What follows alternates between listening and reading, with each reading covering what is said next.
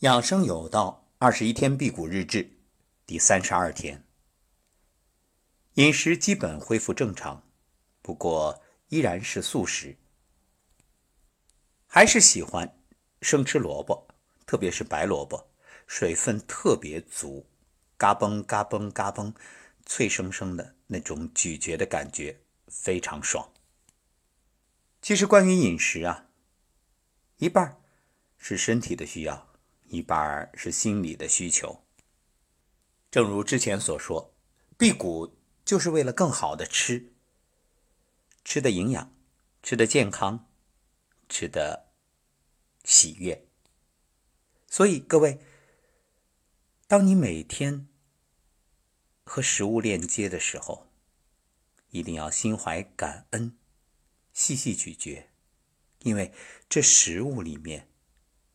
它是含有天地之精华。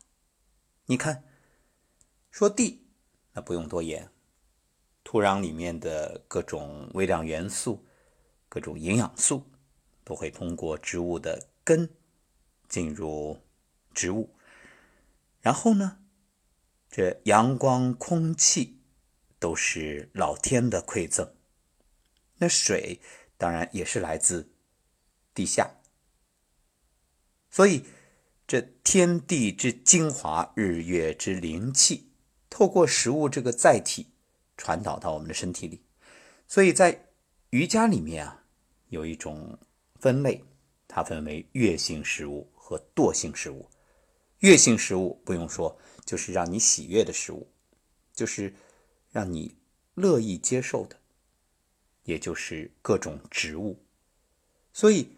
植物的能量等级比动物更高，更何况现在人所吃的各种动物，基本是养殖为主。那养殖动物会有什么问题？一个过程当中会使用抗生素，这已经是公开的秘密，因为谁都不敢冒这个险。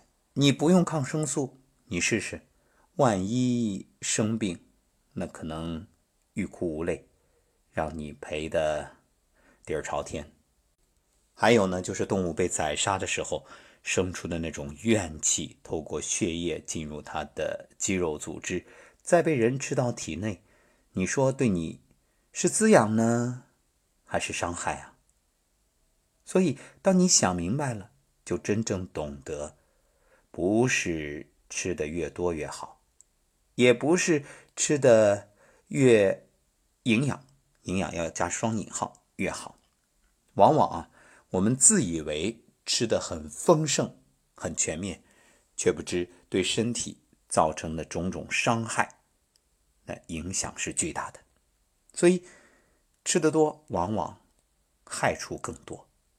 因此，我们才选择辟谷这种方式，来减少身体的外部食物供给，也就避免了气血的消耗。然后进行体内正常的垃圾清理、细胞自噬，这个前面都说了，不再重复。二十一天辟谷日志的分享呢，也接近尾声。因为这两天没有体重秤，所以也没有能够称体重。相信很多朋友还是格外关心这个问题，就是究竟会不会反弹呢？因为饮食已经恢复正常，这个时候相对比较客观，所以明天啊称了之后再给各位分享。